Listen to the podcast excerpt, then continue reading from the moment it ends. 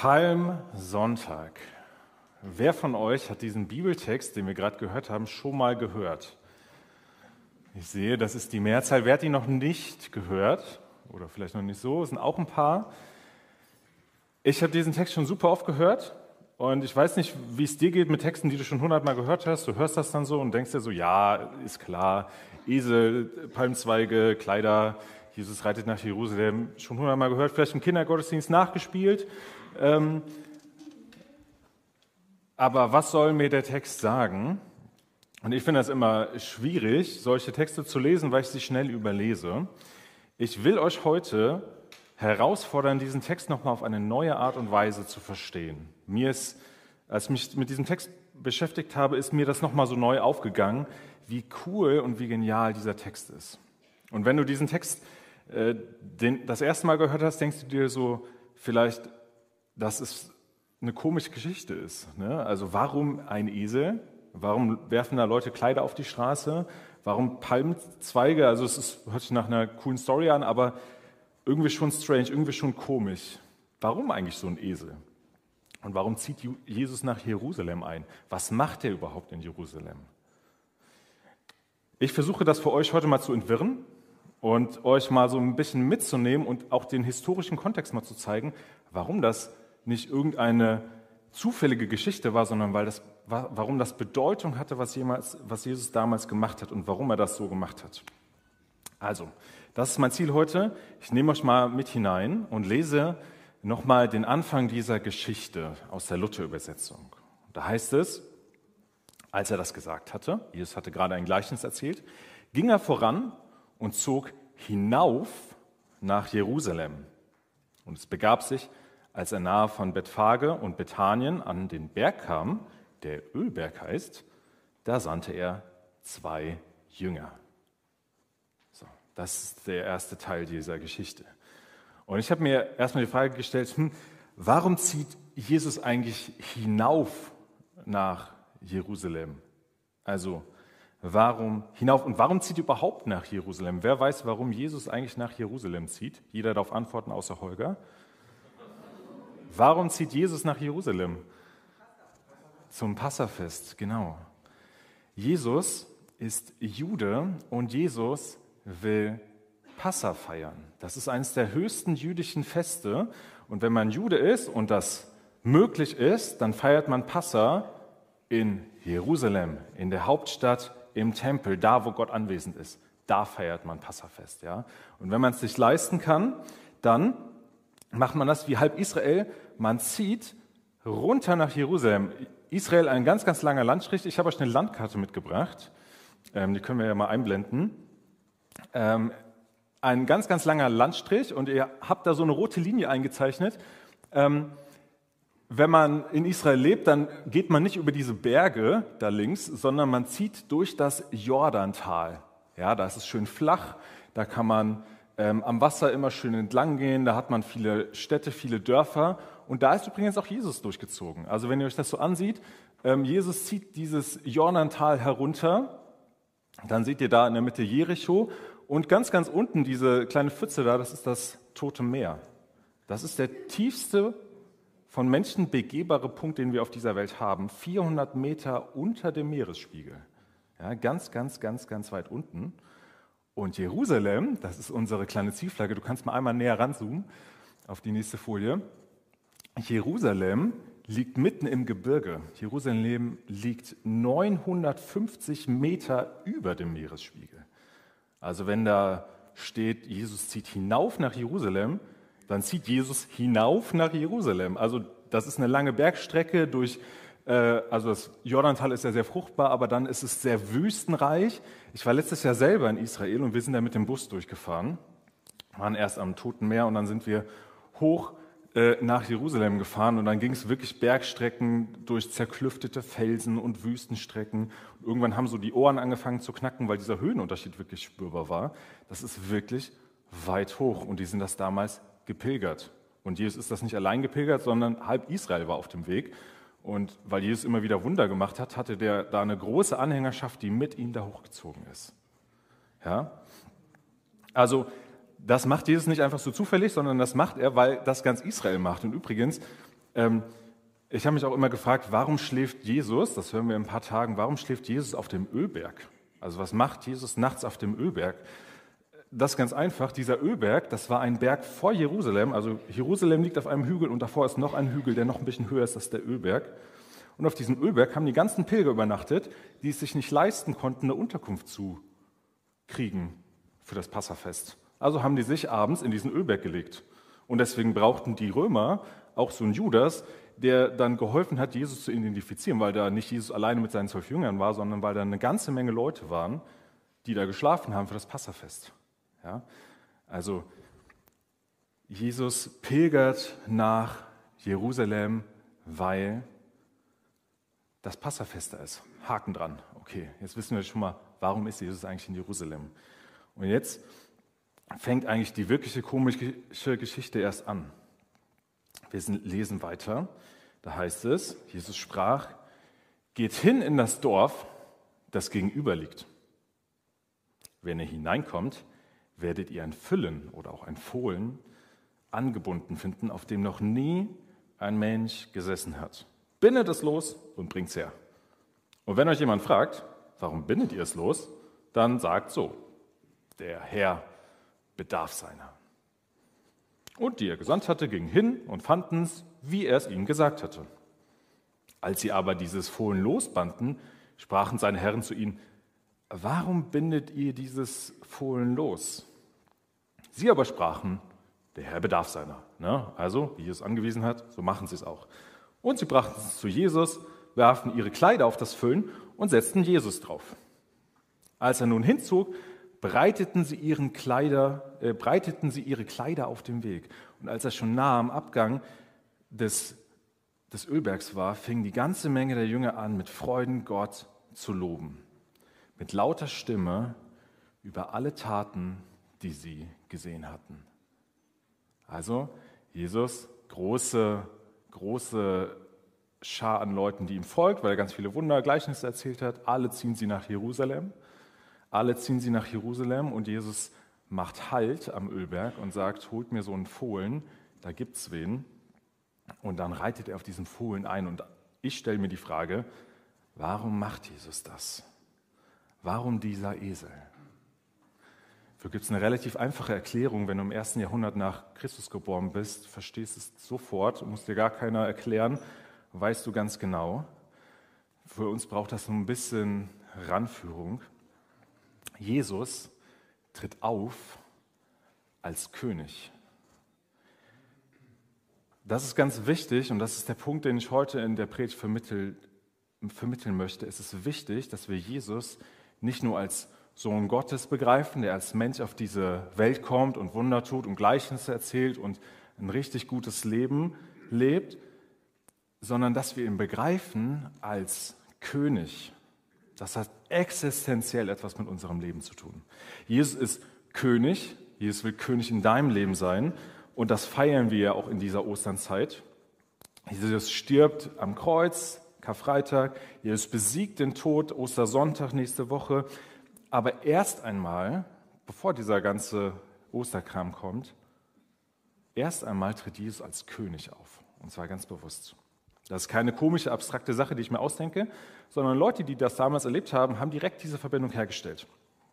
Warum das so ist, erkläre ich euch jetzt.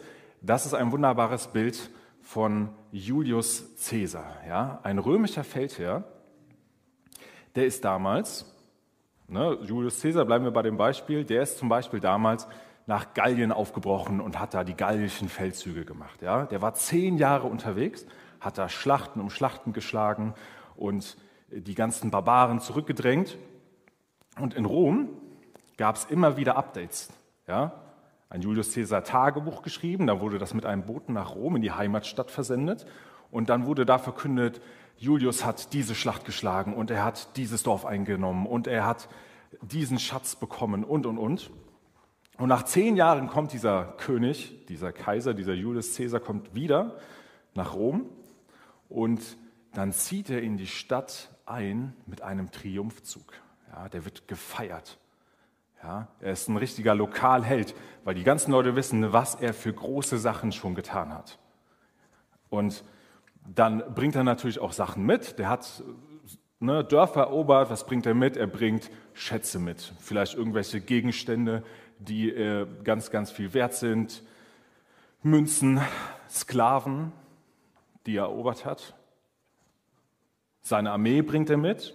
Und so ein Julius Caesar, der zieht nicht einfach so in die Stadt ein, sondern der kommt zurück nach Rom, lagert vor der Stadt, lässt durch Boten verkünden, ey, Julius Caesar kommt in die Stadt und das ganze Volk läuft zusammen. Die wissen das schon vorher. Und dann reitet er triumphal auf so einem Schlachtross ein, vielleicht noch mit so einem Wagen, vielleicht auch einfach nur so auf dem Pferd. Und Leute nehmen so Kleider, Kleider, ne, gab es damals nicht für zwei, drei Euro im Kick oder so, sondern die waren wertvoll und Leute breiten ihre Kleider aus. Ja, die reichen Leute breiten ihre Kleider aus. Das ist ein Zeichen der Ehrerbietung. Und die reichen Bürger, die ihnen da ehren, kriegen natürlich auch was von den Schätzen ab. Das kann man sich, weiß ich nicht, ich war nicht dabei, aber ich stelle mir das immer so vor wie beim Karneval, wenn dann so diese Kamellen in die Menge geworfen werden. Ja, also da wird richtig gefeiert, da wird richtig gefeiert und ein Mensch, der jetzt in Jerusalem ist und diese Szene mitbekommt, da reitet jemand ein nach Jerusalem, Leute breiten Kleider vor ihm aus. Die Ärmeren nehmen sich vielleicht Palmzweigen, ist in unserer Geschichte in Lukas Evangelium gar nicht die Rede von, aber den anderen steht das, ne, die packen da Palmzweige hin. Ey, ein Mensch checkt sofort, hier ist ein Triumphzug, hier zieht gerade ein König ein. Ein paar Dinge sind trotzdem komisch, warum der Esel? So, ne? Aber das Bild ist definitiv 100% deutlich, hier zieht ein König nach Jerusalem ein. Und die Leute singen das auch. Die Leute singen, 19 Vers 38, gesegnet sei er oder gelobt sei er, der im Namen des Herrn kommt. Der da kommt, der König im Namen des Herrn. Frieden, ach so, ich habe eine andere Übersetzung. Geh noch einen Vers zurück. Genau. Gelobt sei der, der kommt, der König in dem Namen des Herrn, Friede im Himmel und Ehre in der Höhe. Ja, wenn ihr das in eurer Bibel nachlest, gibt es da meistens so eine kleine Anmerkung, so eine kleine Zahl. Das ist ein Rückgriff auf das Alte Testament. Das ist das Gleiche, was im Psalm 118, 118 Vers 26 steht. Da steht, Gelobt sei der, der kommt im Namen des Herrn. Wir segnen euch vom Hause des Herrn. Das ist ein altes testamentliches Zitat. Normalerweise ist das so ein Wallfahrt, Wallfahrtslied gewesen, was die, was die Leute, die zum Passafest gezogen sind, immer gesungen haben, wenn sie nach Jerusalem gezogen sind in dieser Passazeit. Aber hier singen die das nicht einfach nur so vor sich hin, sondern die singen das Jesus zu. Die singen dieses Lied Jesus zu. Also die Leute sagen, der, der da gerade kommt, das ist der Typ, der im Namen des Herrn kommt, das ist der König. Das ist nicht nur irgendein König, sondern das ist der König, der angekündigt wurde im Alten Testament. Ja, das ist unser Messias. Das haben die Leute erwartet. Also Jesus war klar, ey, wenn ich das jetzt hier so mache und einreite in die Stadt, dann werden die Leute mich als König erkennen. Und den Leuten ist klar, da kommt einer, der hier einreitet, das ist ein König. Ja, allen Leuten ist klar, hier kommt ein König. Alle haben das erwartet. Ey, jemand aus der Linie Davids, ja, der wird alles wieder gut machen, der wird uns retten. Der wird die Römer vertreiben, die uns unterdrücken. Der wird Gerechtigkeit schaffen. Der wird Frieden herstellen. Und ich kann diese Juden, die das damals gesungen haben, verstehen. Ja, die wurden unterdrückt von den Römern, die wurden erobert, die mussten hohe Abgaben zahlen. Ja, die wurden von dieser Steuerlast unterdrückt und dann gab es noch so eine korrupte herrschende Klasse auch von, von jüdischen Leuten und einen Tempel gab es, der war aber kein Tempel, sondern eher so ein Abzocksystem, wo man nicht so wirklich angebetet hat, sondern da wurde richtig Kohle gescheffelt. Und alle sehen sich nach einem Retter, einem Retter, der der das wiederherstellt, ja, der wieder Gerechtigkeit schafft. Und das ist eine Hoffnung, das ist nicht nur eine jüdische Hoffnung, das ist eine menschliche Hoffnung. Ich habe diese Hoffnung auch. Also ich wünsche mir, dass jemand kommt, der aller Ungerechtigkeit auf dieser Welt ein Ende macht. Also wenn wir in die Ukraine schauen, ne, dann denken wir uns, boah, diesem Krieg, dieser Ungerechtigkeit, diesem Leid, dem muss man doch ein Ende bereiten. Kann da nicht, gibt es da nicht jemanden, der strategisch richtig gut unterwegs ist und wie so ein Julius Caesar, wäre vielleicht das Beispiel vor 2000 Jahren gewesen, der das erobert und wiederherstellt? Ja, auf der anderen Seite denken sich die Leute wahrscheinlich in Russland, boah, dieser Putin, das ist unser Retter, der uns verteidigt. Ja? Oder wir schauen in den Iran, ne, ist im Moment jetzt gerade nicht so, nicht so publik und sehen diese Situation mit, den, mit der Unterdrückung von diesen Frauen, diesen Protesten und wir denken uns, Alter, da muss doch, oh, da muss doch Gerechtigkeit hergestellt werden. Es kann doch nicht sein, dass das Böse gewinnt. Wer kann das Problem lösen? Das ist eine zutiefst menschliche Hoffnung. Guckt euch die ganzen Marvel-Filme der letzten 10, 15 Jahre an. Es ist immer die gleiche Story.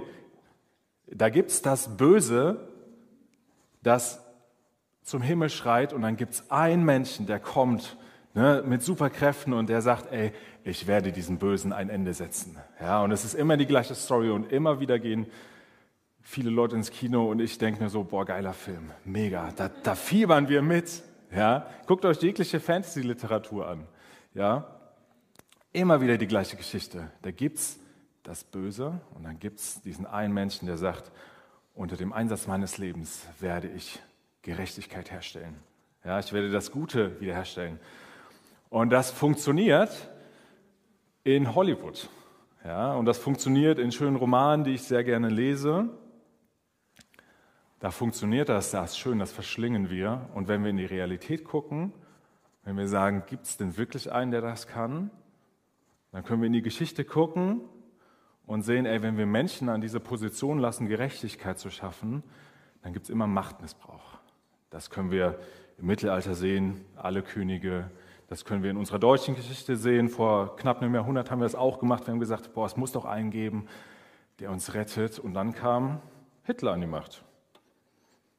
Der wurde nicht gewählt, weil er böse Sachen machen wollte, sondern der wurde gewählt, weil Leute gesagt haben, boah, dieser Mensch kann uns retten. Das ist doch der Messias, der alles lösen wird.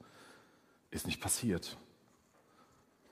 Das, was vor 2000 Jahren passiert ist, das war keine jüdische Hoffnung, das war eine menschliche Hoffnung. Wir sehnen uns nach einem Retter. Wir sehnen uns nach jemandem, der Gerechtigkeit herstellen kann, der die Macht hat, Frieden zu schaffen.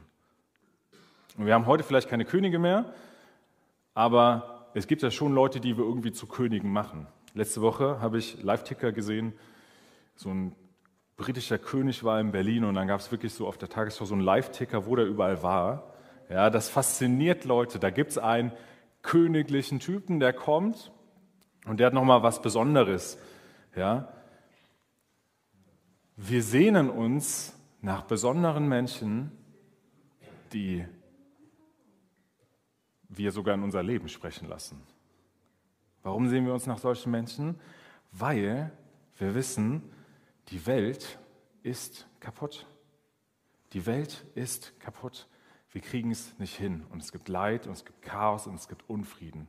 Das gibt es auf der weltweiten Skala. Ja, wenn wir uns Kriege anschauen, das gibt es in, der gesellschaftlichen, äh, in der gesellschaftlichen Geschichte, wenn wir in Deutschland gucken, Ungleichheit. Das gibt es in unseren Familien, wenn der Unfrieden herrscht, an unserem Arbeitsplatz. Das gibt es bei uns selber, wenn wir merken, boah, irgendwie bin ich hier unterdrückt. Die Welt ist kaputt. Und das ist in uns angelegt. Wir sehnen uns nach einem Messias, weil wir wissen, die Welt ist kaputt und weil wir wissen oder weil, weil tief in uns drin das angelegt ist, wir haben Gott verloren. Wir wissen, wir sind beherrscht. Jetzt könnt ihr sagen, ja, ich bin noch nicht beherrscht, ich bin noch frei, unabhängig, habe meinen eigenen Willen, ich bin selbstständig, aber ich bin zutiefst davon überzeugt, dass du im letzten Ende doch beherrscht bist. Du lebst nicht nur für dich, du lebst immer für irgendetwas. Und das, was dir Sinn in deinem Leben gibt, was immer das auch ist, letzten Endes beherrscht dich das. Ja? Praktisch, ich weiß nicht, was es bei dir ist, wenn du sagst, boah, Sinn in meinem Leben ist, dass ich eine Familie habe oder dass es meiner Familie gut geht, dass es meiner Frau gut geht, dass ich eine Frau habe oder einen Mann habe, eine andere Person in meinem Leben, dass ich nicht alleine bin.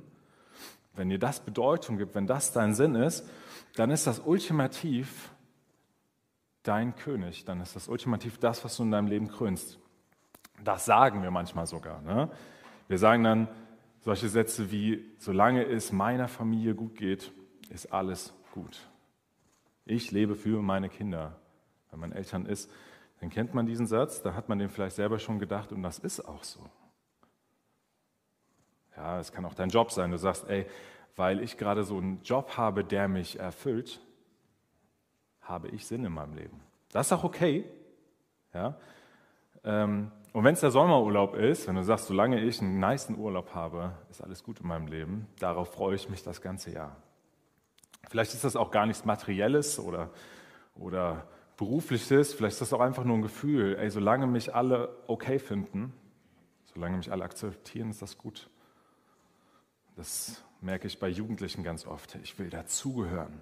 Ja? Das ist ganz wichtig.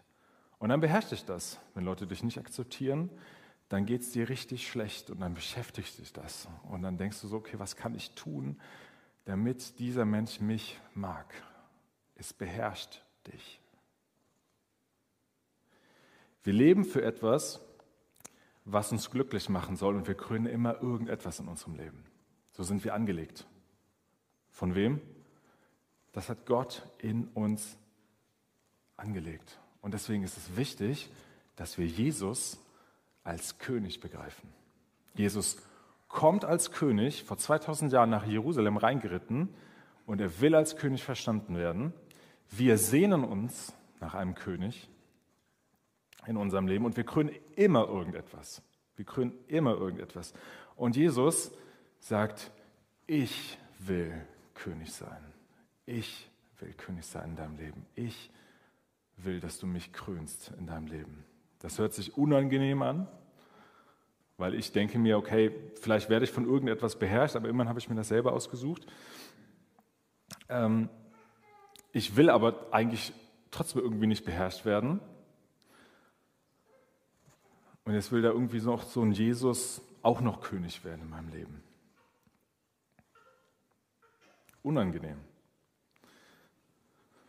Ich bin überzeugt, das, was dich beherrscht in deinem Leben, das, was dir Sinn gibt, was dein Lebensziel ist, das, wofür du lebst, das ist auch die Quelle all deiner Probleme. Dein Lebenssinn macht dich nicht frei, ultimativ beherrscht er dich. Also eben das Beispiel von Akzeptanz. Wenn Leute dich nicht mögen, dann treibt dich das um. Wenn dein, wenn dein Sinn in deinem Leben beispielsweise Familie ist, ja, wenn du sagst, boah, Familie, das ist mir wichtig, dann leidest du, wenn Streit in dieser Familie herrscht, wenn vielleicht Leute in deiner Familie den Kontakt abbrechen und nicht mehr nicht mehr Kontakt mit dir wollen, wenn jedes Familientreffen anstrengend ist, dann leidest du. Ja, es beherrscht dich, es unterdrückt dich. Die einzige Art und Weise, dein Leben zu ändern, ist, wenn du sagst, ich will mich nicht von, von Dingen, von Wünschen beherrschen lassen, ich will mich von Jesus beherrschen lassen. Dein Leben kannst du ändern, wenn du dem wirklichen König begegnest. Und Jesus ist eine andere Art von König. Das macht er jetzt in diesem Text klar. Ja? Jesus kommt auf einem Esel. Das ist das Komische in diesem Text. Und, also, und das ist total irritierend. Ja? Also, warum reitet Jesus auf einem Esel ein? Wenn wir das Bild nochmal einblenden, so ein römischer Herrscher, ja, ein Feldherr, der zieht ein in die Stadt mit so Schlachtrössern. Ja. Vielleicht reitet er auf, auch, auch auf einem Schlachtross. Ne? So ein makelloses weißes Pferd vielleicht, stelle ich mir so romantisch vor. Und dann reitet der ein mit wehenden Fahnen und Leute jubeln ihm zu. Und was macht Jesus? Jesus reitet auf einem Esel ein und noch nicht mal auf einem Esel, sondern auf einem Fohlen vom Esel, von einem Esel. Und noch nicht mal auf einem Fohlen von einem Esel, sondern ein Fohlen, was noch nie geritten worden ist. Wisst ihr, wie sich Tiere verhalten, die noch nie geritten wurden? Die sind bockig. Also die wollen das nicht, die müssen erstmal eingeritten werden. Das machen dann so Züchter, dass die sich vernünftig verhalten. Also ihr müsst euch das so vorstellen, da kommt Jesus eingeritten auf so einen ganz, ganz kleinen Esel. Ich setze mich jetzt hier nicht drauf, weil das wird mich wahrscheinlich nicht aushalten. Auf so einem Esel reiten Kinder ein, ja, oder Hobbits oder so. Also da reitet doch kein erwachsener Mann mit ein. Jesus macht das so. Und da müsste, also ich weiß nicht, ob der Esel sich super verhalten hat oder ob dieser Esel vielleicht auch noch so ein bisschen bockig war. Ja, und dann reitet so ein, so ein Typ auf einem Esel ein, der noch bockig unterwegs ist. Ich stelle mir die Jünger vor, ne? Die Jünger, also Jesus sagt zu so seinen Jüngern, ey, ich reite in Jerusalem ein. Ne? Und die Jünger so, boah, cool. Jesus als König nach Jerusalem. Und als nächste Story sagt Jesus dann, ja, holt mir mal einen Esel. Also so einen ganz, ganz kleinen, der noch nie geritten wurde. Und die Jünger denken sich so, nein, Jesus, was machst du denn? Das kannst du doch nicht tun. Jesus macht das. Warum macht Jesus das? Erstmal, weil es ihm wichtig ist, die Schrift zu erfüllen. In Sacharja 9 wird das nämlich angekündigt. Da heißt es, Tochter Zion, also Jerusalem, das ist ein Name für Jerusalem, freu dich sehr, jauchze, siehe, dein König kommt zu dir, ein Gerechter und ein Helfer, arm und reitet auf einem Esel, auf einem Fohlen der Eselin. Jesus ist es wichtig, dass es genauso erfüllt wird, wie es vorausgesagt wurde. Genauso, ihm ist es, also das ist nochmal ein ganz neues Thema eigentlich, worüber man predigen könnte. Hier ist es wichtig, dass die Schrift erfüllt wird, dass Leute, die Juden waren damals, das verstehen können. Und Jesus war es wichtig, dass er eine andere Art von König ist. Jesus ist kein Superheld, der irgendwie mit Macht einreitet, der in Glanz und Gloria die Welt rettet. Der hat keinen Ironman-Anzug an, wo er dann die böse Armee irgendwie mit auslöscht. Jesus kommt nicht mit weltlicher Macht. Jesus richtet nicht die Römer und stellt Gerechtigkeit wieder her, sondern Jesus wird gerichtet werden. Jesus stirbt eine Woche später, er wird gekreuzigt, er, er leidet, er ist schwach. Jesus will keinen Krieg führen. Jesus will nicht die Römer vertreiben, um ein Königreich zu schaffen, was vielleicht 100 Jahre, 200 oder 300 Jahre besteht und dann wieder untergeht. Jesus will nicht Frieden für eine begrenzte Zeit von zwei, drei Jahrhunderten schaffen. Jesus will den ultimativen Sieg. Nicht für eine begrenzte Anzahl von Menschen, sondern für alle Menschen erreichen.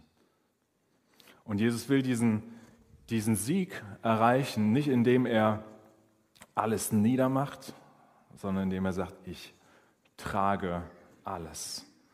Ich trage alles, was wir Menschen verfehlt haben. All die Sünde, all die Fehler, all unser Verhalten, alles, was anderen Leuten Schmerzen zufügt, was ultimativ zum Tod führt, all unser Verhalten, all das, sagt er, das nehme ich. Nicht ich richte euch als großer Feldherr, sondern ich an eurer Stelle trage alles. Alles nehme ich auf mich. Jesus ist nicht nur der wahre König, den das Alte Testament irgendwie prophezeit hat, sondern Jesus ist dieser schwache König, der den Tod besiegt der deine Fehler trägt. Und so einem König, so einem König kann ich nachfolgen.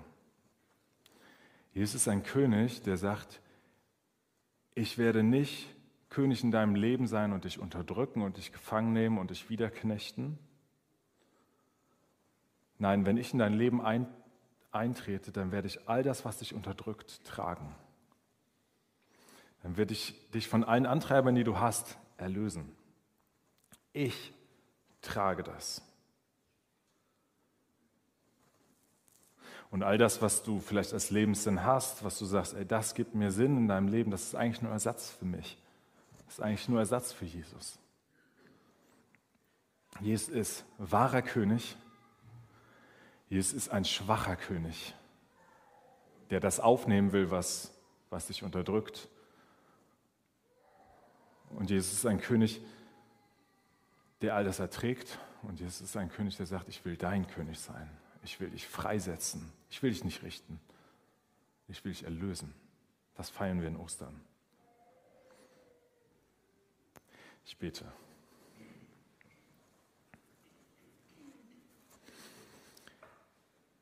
Jesus, du bist König.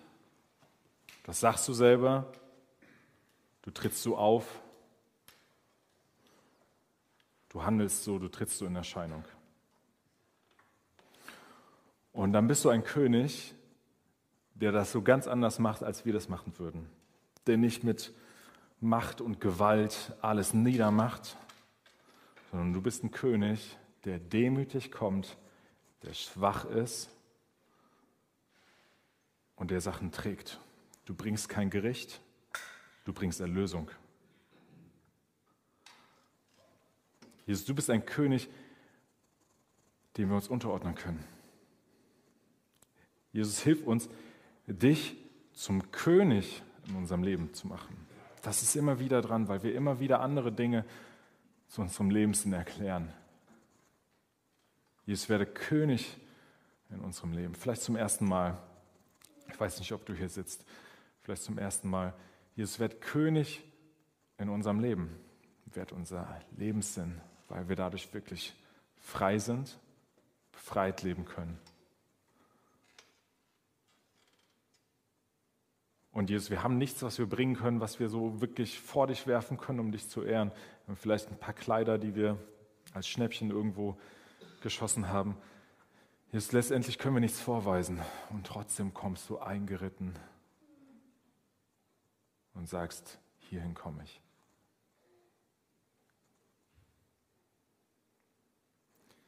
Amen.